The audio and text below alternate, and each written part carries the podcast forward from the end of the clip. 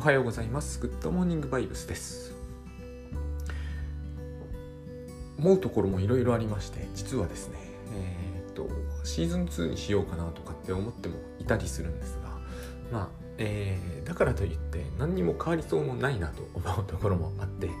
えーと、私のっていつもそうで、えーと自分の中では若干の変化が若干量の変化がね、え、常にあるんですけどなんかそれはいわゆる外に反映されてる気配はあまりしないということもとっても多いんですね。で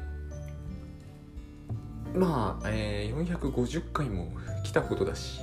えー、ここらでちょっと特に理由はあまりはっきりしないんだけど自分の中での変化を若干反映させて若干もいいですが今日はえっ、ー、となんかシーズン2にしようかなと思いながらも、えー、めんどくさいなということで今週もそのまま来ちゃってますけれどもあのまあまあちょっと他のですね Voicy とかの話も、えー、聞かされたり、まあ、これあるんだろうなきっと,、えー、と radiko とかですかね。あのでもなんかですね僕は大体やり慣れたことをひたすらやるということ以外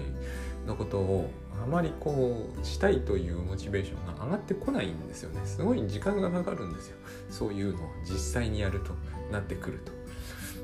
えっ、ー、とということでまあどうなるかどうなるかっていうか変化はあまりないんですが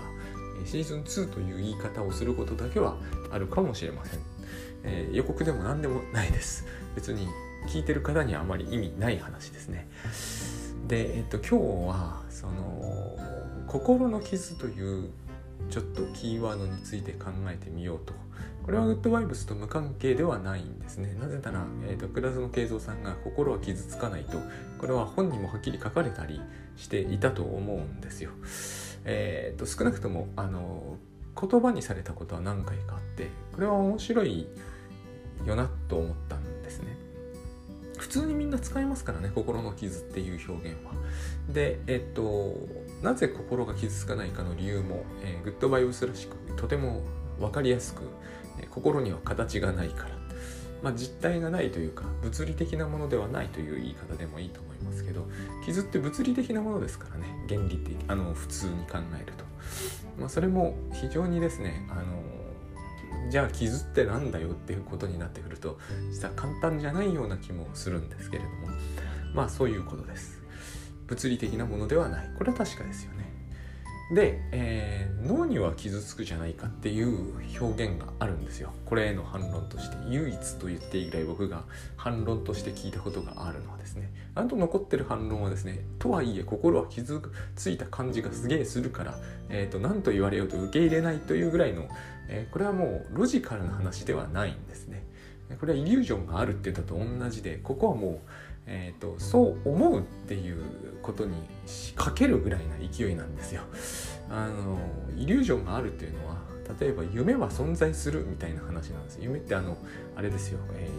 ー、遠い将来のゴールとかいう話ではないです。夜見るやつですね。見るっていうぐらいだから、え、ないのはもう確実ですが、えーえー、そうは言っても存在するっていうそういう言い方ですねえーと、夢の中に出てきた人とかは要するにいないわけですけれども、えーと、いるというふうに、えー、信じるくらいな感じですね。こういう話は、えー、最後の最後まで残るといえば残りますよね。あの仏教的な話ですよね。究極的に言うと,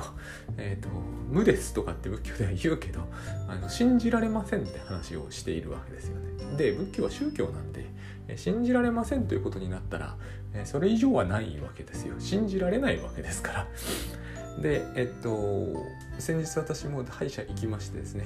痛みはイリュージョンなのは分かってるんだけどみたいなことをいくら言ってもあんまり治療中はですね意味なくてあの麻酔してもらわないと僕じゃ到底耐えられない。このじゃあ耐えられないってどういう意味なんだよっていうことも、まあ、あるんですけれども。あの麻酔をするということは、えー、反応はあるということにもなるんですけれども、えー、逆に言うとそれ反応しかないわけですよね。えーと、痛みという言い方をしてみたところで、えー、麻酔をかけてしまえば痛みというものは感じなくもなってしまうわけだから、えーと、それはなかったも同然になる。あの私1回だけ全身麻酔ということを経験してるんですね。30分の間に、えー、内視鏡検査をしてその間全身麻酔だったと。ないです。何にもないですよ。あの、寝たなと寝たのかどうかもわかんないですよね。なんか変な苦いものを噛んでるなと思って次の瞬間には終わってたんですよ。本当に全くないんです。寝てる感じとは全くあれは違いますね。時間感覚が消失します。あれの体験は私にとって結構大きくてえっとあれでですね私は時間というものは実在していないんだっていうのを確信した気がするんですね。逆にですねびっくりしたのが自分の意識が明快につながっている感じがするんですよ。明快に途切れた感じが全くどこにもなかったんですよね。ふっと目が覚めたら終わってたってやつで。でいつ寝たのかの意識も全く僕はなかったからその間30分っていうのとんでもなくて、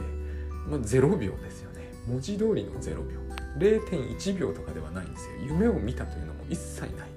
完全に空白だったんですね。あれでもう私は、えー、時間というものは実在をしていないんだっていうのを、えー、私はそう信じたんですよね。わかんないですけれども少なくとも意識がでっち上げてるものであることは100%間違いないなと私の経験の中で言えばですね。あるっていう認識を作り出していない限りはなくなっちゃう。そういうものでしかなかった。これはウッドバイブスの前に経験したことだった。知る前に経験したことだったんで、えーと、ウッドバイブスの時にあの経験を真っ先にあの時間というものは存在しないって言われた時には全くそうだとは思いました。で心が傷つかないっていうのも私はむしろ心理学をやっぱり5年もやったんでアメリカで。むしろ心が傷つかないというのはですね受け入れやすいんですよ。あの心というのは非常に解釈的なものであって、全然実体的なものではないんですよね。その真脳ってつまり心と脳みたいな話ね、えしますけれどもえっ、と例えば心のこういう状態の時に脳は間違いなくこうなんですっていう記述は現在のところはほとんどできない。ものすごく明快なものはできますよ。真っ赤な光をガーッと当てられてる時にどうなっているかっていうのは大体どんな人でもこうだっていうのは言えますけれども、えーと、微妙なもっとはるかに微妙なねなんかそこはかとなく悲しいみたいなのをじゃあ脳の状態見て MRI でこういうのを見ていてこの人は今なんとなく悲しいに違いない。当たんないですよ。全然。つまり、えーと、脳と心というのはその一元あの何て言うのかな。の真脳は対応しているんだっていうふうに、えーと、そういう証拠はいろいろあるから、えー、対応しているんだろうなというコンセンサスは大体取れてると思うんですけどじゃあどういうふうに1対1対応してる1対1なのかそもそもってこともありますけどね、えー、ということになってくるとそれは非常に微妙なんですよね。大体私たちってあの FMRI が進んでしまったせいもありますが、えー、局所的にものを考えるじゃないですか脳に関しては。ここが光ったとか最近これでも言いますよね。扁桃体モードみたいな。扁桃体がみたいな言い方をしますよね。つまり場所と位置にあの紐付けちゃってる。だけど例えばモチベーションみたいなものとかやる気とかですね。流れなんですよどっちかというと。ここからここにこういう流れが強い時みたいな感じなんですよね。でそうすると,、えーと、局所なのか流れなのかだけでも実は結構いろいろあってそういう話を延々していくとですね全部のコンセンサスは全然取れてる感じにはならないんですよ。大体あの人によっては、えー、ありもしないものを見たりもするわけですけどでありもしないものを見ているかどうかを脳を探れば分かるのかっていうと,、えーとすっげえ細かく探ればもしかすると分かるのかもしれませんけどじゃあ何見てるのかまで言えるのかというと多分とんでもないですよね全然今のところは分かんないと私は思います。えーと、少なくとも脳だけ見てこの人が今何を見て何を感じどういうふうに思って次に何するのかまで全部言えるかっていうと無理だと思うんですよだから、えーと、と何か関係してるみたいなことは当然あるんですけれどもどう関係してるのかまでははっきり言うのは難しくつまり、えーと、心が傷つくと脳が傷つくは、えー、別のこととしてとりあえず考えておいた方がいいんじゃないかと思うんです。脳は物質ですからね。なんだかんだ言って。傷は絶対つきますよ。そりゃ。えっ、ー、と外から傷つくってことはあるわけですから。フィニアス・ゲージじゃないですけど穴開くってこともあるわけですからね。でもう一つ思うのは今みたいなことを喋ってつくづく思うんですけどそんなものを客観的に明らかにしない方がいいと思うんですよ。えー、まあできできるってことになるとしちゃうでしょうけれども人ってのはねえーと、じゃあ心が傷ついたことを脳が傷ついたことによって証明するのは実証するのはいいことなのかというと一見傷つきやすいと思ってる人はそれは歓迎するべきことだと思われるかもしれませんけどじゃあもしですね、えーと、自分は深く何かで傷ついたんですって経験をしたのに、えーと、いやあなたのもう全然傷ついてませんよって FMRI とかで言われちゃったらどうするのかと。このないあの経験は、えー、と全く傷ついてないからえー、何をされたにしても問題ないんですって言われたらそういうことはあり得ることですからね。あのこここういう傷がつくことになってますなということになってしまったら、えーと、全ての人がそうならない限りそうではないことにされるわけですからこういうことっていうのもそれなりにあることで、えーと、私はその何でも客観的に明らかにするっていうことはとっても危険なことだと思うんですね。だから、えーとそうでなくても微妙な問題にあんまり明快なものを持ち込まない方がいいような気がします。でここまでは、えー、余談でしてですねで心の傷って何なんだろうと考えたんですよ。でえっ、と細かく背景から掘り起こしていくと今まで喋ってきたようなことを全部喋り直して2時間みたいになるので、えーとすっ飛ばすとですねえ東映同一化が起こった時これがまず私たちが、えー、心が傷ついたと言ってる時だなと。最近、えーと、大体これに関してはむしろ何の証拠もないのに僕は大体の一定の確信を得るようになりました。だからこれ実証可能な話じゃないですからね。しかもそんなことを精神分析家が言ってるということですらないですから。僕が勝手に言ってることだということだけは、えーと、ご了承ください。ねあの東映同一化というのは特に最近あの高断だなっていうことが分かったのは妻とやり合いやり合った時にですね。妻が、えーと、自分の心の中のお母さんと自分。多分ですね僕の心の中よりも妻の心の中におけるお母さんっていうのはちょっと良くないんですね。まあ、これは別に不思議なことではないです。で、えっと、そのお母さんと自分の関係において、えーと、お母さんになっちゃうわけですよ。でそうすると当然私は、えーと、小さかった頃の妻になってしまう。怒られまくるわけですよね。これは怒られまくるためにこの配役を配役ですよねこれは。キャスティングです。東映ドイツ化っていうのは、えーと、後ほど言いますけれども配役なんですよ。だからこれは演劇なんですね。とにかくこう妻お母さんになるとで私もちょっと驚いたんですけれども、えっと、自分が娘に本気に近い怒り方をしたっていう時ないわけじゃなくてする時自分の母そっくりになっちゃうんですねこのことをすごいですね僕は、えーと、一つの衝撃とともに思い出すんですよあこれって学ぶんだ。学ぶに決まってるとも言われそうですけれどもね、えー、それこそ別に精神分析じゃなくても行動科学でも、えー、誰だ？バンデューラだ。あのアルバートでもちょっと A, A バンデューラ。A バンデューラが言った通りでですね観察学習というものがあります。だから、えー、私たちが繰り返し繰り返し目撃したものはそのやり方を学ぶんですね。でもこれはやっぱり内的対象っていうもんだよなと思うんですよ。あの怒り方って自分がインストールしてるんですね。えーと、でそれはどっちかっていうと好きなことじゃないからいい経験じゃないから若干にせよ分割していきますよね自分の心の中で。だから、えーと、怒ったお母さんと怒られてる時の自分のセットでインストールしておいてしかもそれは無意識の方面に追いやってあるわけですよね。これが出てくるわけです。怒る時に。だから東映ドイツ化が起こるんですよ。大体腹を立ててる時はえーと、その度合いが強ければ強いほど東映ドイツ化が起きてインストールしてしまった自分の母になってしまう。私の場合。当然怒られている自分の娘は昔の私ですよね。こういう構図になってしまうんでそれがもう一瞬で起こるからまさか自分自分で怒った時の母とかすげえ滑稽だと思ってたんですよ。1718の頃から。だから二度と絶対自分は親になったらああはならないぞと思ってたんですけど娘が多分1歳か2歳の頃だな何かあったんですよね。気が付いたらはあそっくりの口調で。で私あれ意識的にやれと言われてもできないです。恥ずかしくってできないんですよ。私はあの劇下手な人間なんですよなかなか自分であるってことを忘れるっていうのが部分的にも下手で。なんかやっぱりねこういういかにも自分らしい喋り方なんてこれはこれで大好きなわけでは決してないのであの演劇とかできる人羨ましいなとかってよく思ってたんですよ。特にあの女の子ナンパする時とかね。絶対ねあの自分のままで行くよりはもっとかっこよくいけるはずだとか思ってたんだけどいけないんですよね。ところが母母のようになりたいと思ったことは少なくとも怒る時なんかなかったけど母そっくり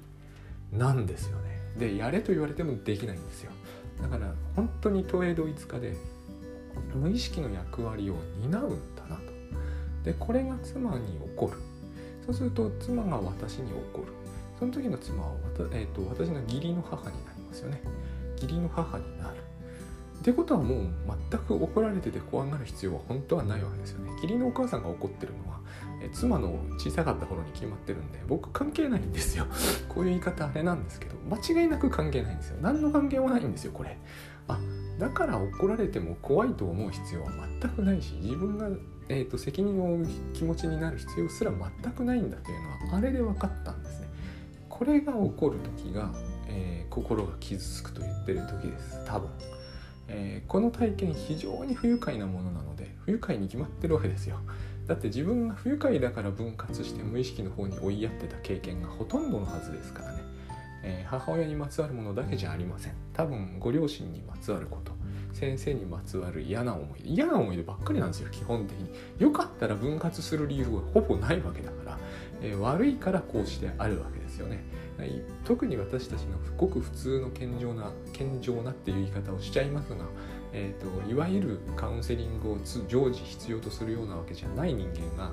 えーと、同影同一化というものが体験する時は大体あんまりいいことじゃないんですね。だから演劇っていうのがさっきや途中配役って言いましたけどできるっていう人はこの種の訓練を別途積むんだろうなと。だ自分が好きな人になることもできるわけじゃないですか。で私はそういうことをする必要はないわけですよ。あの自分がいい体験だったら全部自分の中に入れときゃいいんであってわざわざ無意識の方に追いやっておく必要はないわけですからね。それ嫌な体験ばっかりだから、えーと、真に迫って起こることができるとか真に迫ってすっげえ嫌な気分になることはできるんですよ。その時他人になっちゃうんだけど、えー、自分自身でいるという時は大体いい時なんですよね。多分ここがポイントなんだと思います。えー、分析なりカウンセリングなりを常時必要とするっていう人はいい時の自分までどこか分割されているってことがあるんでしょうね。そういう経験がやっぱりあるんだと思うんですよ。良い母親の内的対象っていう表現があるんですけど良い母親だったら内的対象にする必要がないんですよ。やっぱり。え内的対象っていうのは多分に無意識感があるんで無意識の方面に行ってるって感じがあるんいい母親なのにどうして無意識の方に追いやられなきゃなんないのか。そこにやっぱり何かあるんですよね。問題が。でとにかくこの東映同一化っていうものが、えーと、行われると。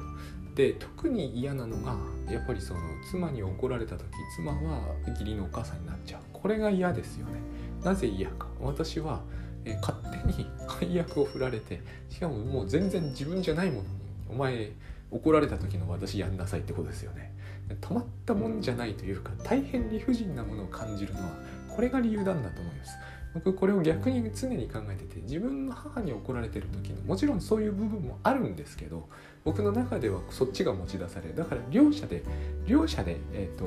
配役をやっちゃうんですよね。えっ、ー、と要するに私の中では私の実の母に怒られている子供だった頃の私。対えーと、妻は私から見ると私の母だけども妻から見れば、えーと、妻の、えー、義理の母になっている私の義理の母になっている妻の実の母になっている妻と子供だった頃の自分が私に投影されると。でここでまずスムーズにいかないわけですよね。だってお互いがやろうとしてる役がちょっと違うんで微妙に違うんで。で私は何どっちかというとやっぱり子供だったところの私でスタートしちゃってるんですけどいつしか妻の小さかった頃にさせられていくわけですよ。だって向こうからするとですねやっぱりねあのしっくりこないわけですよ。あの人の子供怒ってたんじゃね。自分の子供怒んなきゃ。だから自分の子供にならならない部分は全部排除されていくんですよ。ここでまず怒られるわけですよ。私が何か言うじゃないですか。それはろくなことじゃないわけですよ。要するに何も言っちゃダメなわけです私の妻が子供だった時それも怒られた時のように反応しない以外の反応は全部こう攻撃の対象になっていくわけですねだからこれはオカルトじゃないんですよこれを繰り返しやってれば必ずそういう構図にはめられていくはずなんですね何しろ口答えという表現になっちゃうわけですからえいやそういうつもりじゃなかったとかもダメなわけです言い方がそもそもダメなわけですね。こういうふうに考えていった方が私が経験してきたことにピタッとマッチするなと。人に怒られてる時大体こういう感じだなっていう感じがするんですね。したんですよ。これが一つ正しさというものと関係して心が傷つくっていう現象はこういうことなんじゃないかと。でもう一つが、えーと、もっとこう正しさと、まあ、関係ないわけではないんだけど怒られることばかりが、えーと、傷つくじゃないんでもう一つ心が傷つくというのが、えー、ウィニコットが言ったところのですねあの環境途絶ってやつなんですね。でこの環境途絶と内的対象の関係っていうのも問題として一つあるなと思ったんですけど一つに言えることはですねどっちも本当の自分じゃないということ内的対象の母親なんてもうどう考えても自分じゃないですよね、まあ、自分なんだけど、えーと、母親役をやっちゃってますからね。つまり、えー、強引に自分じゃない人間の役をしかもほぼ無意識のうちにやらされてる時が、えーと傷つくっていうことと関係があるんだと思うんです。傷を思い出すんですよねこれどっちかというとね。でもう一つがやっぱり傷を思い出すんですけどえー、っと環境の中にいると思ってたんだけどいきなりそいつが途絶する。このですね環境としての母親っていう観念はあの実は絶対に必要なもんだというのはよく分かったんですけどあのなるほどこれの意味は理解しがたいなと思ったんですよ。で、えーと、例えばなんですが小さい子がお砂場遊びで遊んでますと。でそれが母親なんですよ。そういうことなんだなということがなんとなく分かったんですよ。えっ、ー、とお砂場遊びで遊んでますと友達と遊んでますそこに母親はいないんですよ。だけれどもそのお砂場遊びで安心して遊べるということはその遊び場ままごとのセットそういうのは大体お母さんが買ってくるんですよね。用意されてるものは全部お母さんのお母さんなんですよね。環境としての母親なんです。こういうことなんだなと。で生まれてきたばっかりの赤ちゃんはこればっかりだというこの中にしかいないっていうことをユニコットは言ったんですね。だから、えーと、内的対象としての母親なんてそこにはいないんだっていう話なんですよ。内的対象のとしての母親みたいなのを作っちゃうことも私たちはありますけど作るわけですよね。作るまではどうなってるんだっていうことがあのクラインの説明の中にはないわけですね。でその前どうなってるのかっていうと環境としての母親に包まれているんだっていう言い方なんですよ。その時母親は実態としてはいないんですね。ただ環境としての母親がそこで常に、え、環境を供給し続けてくれると。でこれが途絶しちゃいけませんよっていう話なんです。ただ、えーと、彼は逆説ウィンコットって人は逆説的なんで途絶もしなきゃいけませんよっていうのを暗に言ってるんだけど、まあ、とにかく母親はそこにいないと。でついでに言うなら赤ちゃんもいないと。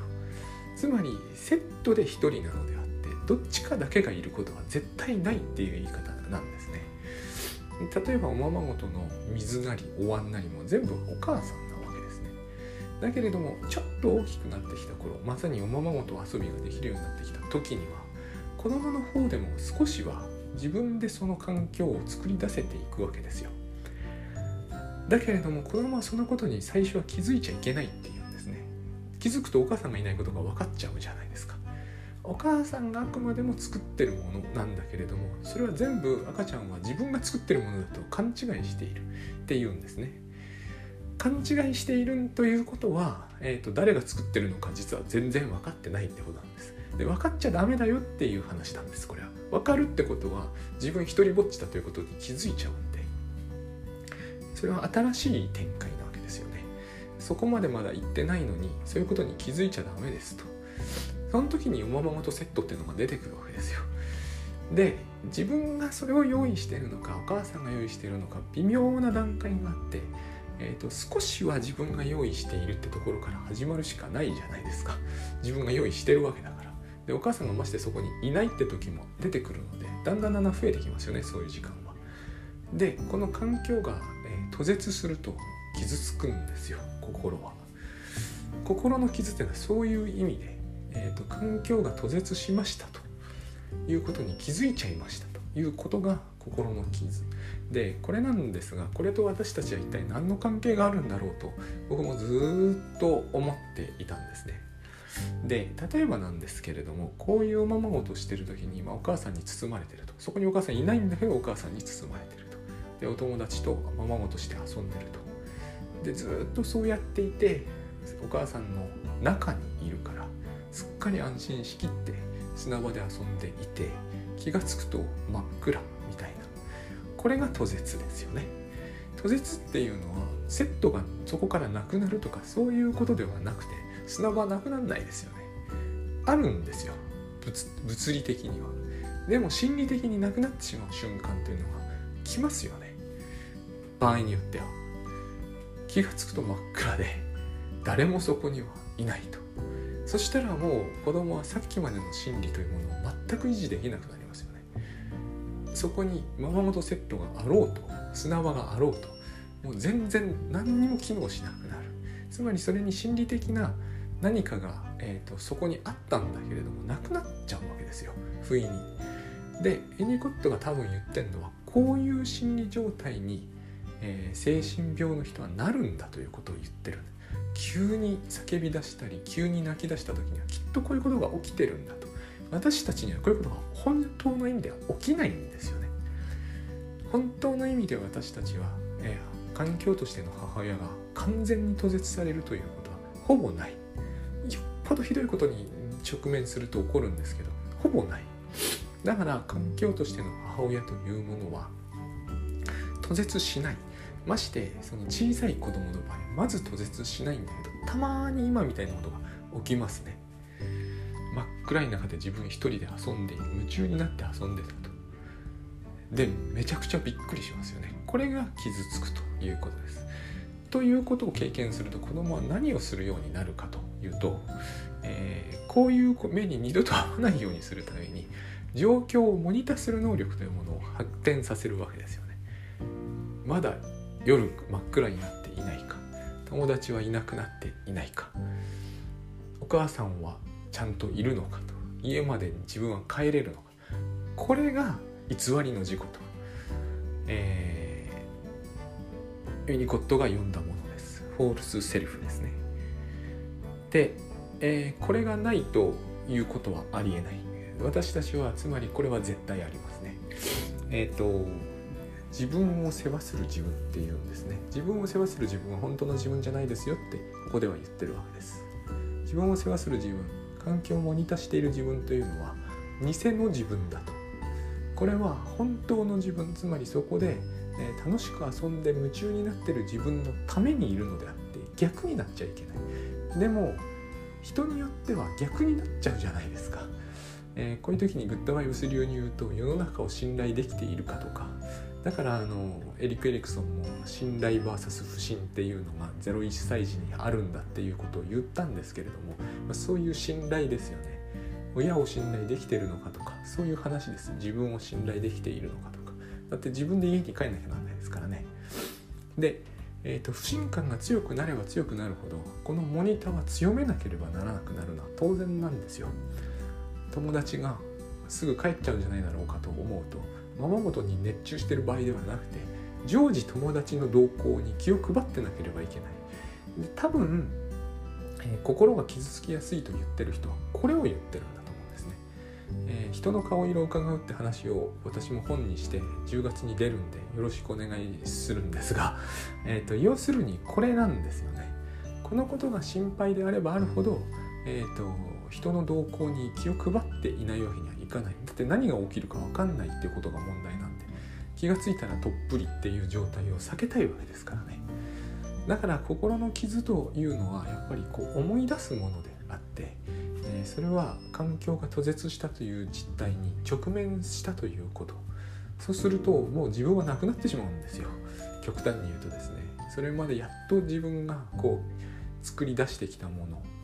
つまりおままごとセットですけれどもそういうようなこう、えーと、いかにも子供らしいこう弱い感じの自分っていう自分がそこで遊べる空間可能性空間みたいな言い方をミニコットはしてるんですけどそういう空間がいきなり消失して、えーと、現実に直面して、えー、ものすごく驚くと。これを避けるために、えー、自分を世話する自分というものを用意して、えーと、熱中するのはいいんだけど、えー、心置きなく熱中できるように自分を2つに分けるんですね外を見張る自分と、えー、そこの中で遊ぶ自分とでも、えー、これをやりすぎると何が起きるかというと絶えず外に気を配り続けている人っていうものが、えーと、主体みたいになってしまう。で私はこういうことがどうしてもやっぱりこう文明みたいな世の中では進展しやすいだろうなと思う。常に見張る人見張る自分みたいな方が優勢になりやすい。あの僕はこれは強迫神経症の多分始まりにもなるだろうしいろんな問題のだからまあミニホットも同じようなこと言うんですけどホールズセルフっていうのは全ての病理の源泉にあるんだと。それはえっ、ー、とまあまあ多分そういったところなんでしょうねっていうぐらいなんだけど えっ、ー、とまあまあ多分そんなところなんだろうなっていう感じがやっぱりします。え、ー、とそういう人っていっぱいいらっしゃるわけじゃないですか。HSP の人もある意味そうですよね。要はとちゃんとしてることが何より大事なんだっていうことになっちゃうんです本末が逆転するんですよね。どうしてもこの話この心理状態をあまりにエスカレートさせると,、えーと、結局何時から何時まで遊ぶとか金が鳴ったら帰るとかそっちが目的化していくわけです。その方が安心なことは確かです。大変なことは起こりうるわけですからね。真真っ暗になったところで熱中して遊んでいたら。でも真っ暗なところで熱中して遊んでるのが本当の自分じゃないですか。そこでその人はえーとまあ、言ってみればミニコットが言うところの生きているわけですよね。そうじゃなくてお友達が帰る時間を確認する。でその時間になったら帰るように自分は常に準備している。それは死んでいるんですよね。彼の言葉を使うならば死んでいるんですよ。明らかにそういうのってありますよね。なんかこう何て言うんですかね。えっ、ー、と例えばうん会社の、忘年会とかでも仕切ることが目的みたいな人っていらっしゃるじゃないですか。そういう風になっていっちゃうわけですよ。ねどうしても、えーと、まるでこう人生の儀式みたいになっていく。だからあのオブセッションっていうのはそういう病気なんだと思うんですよ。全て何か本末転倒なものが出てくるわけですよね。手をきれいにするというのは、えー、手をきれいにすることが別に目的なわけじゃないんだけど、手をきれいにすることが目的化するんですよね。そうすると終わらなくなってしまうわけえっ、ー、と家計簿なんかでもやっぱりそうですよね。お金を使うということがあるいは稼ぐということでもいいんですけど生きているってことですよね。それを記録するっていうのはえそっちに、えー、使えるものですよね。え家来ですよね。家来と主人が逆転しちゃうわけですね。心を傷つけたくないからなんですよこれは。でえっとそうやってとっぷりと日が暮れてしまったことに気づかないというのは幸せなことですよねある意味では。それは不幸なんだって考え始めると、えっと、ホールズセルフが強くなりすぎてしまう。それがつまり心の傷っていうもののそれはちょっと正しさと正確には違いますよね。東映同一化ではないと思うんですよ。で、えっと、この2つを合わせて考えてみて思うのは、えっと、私たちって結局ある程度は何、えー、て言うんですかね、えっと、何かの役をやるっていう時にそのまあ、生き生きとしているっていう言い方になるんですけどもうちょっとなんか違う言い方ないかなと今思っているわけですが、えーと、環境としての母親っていうのもそうであの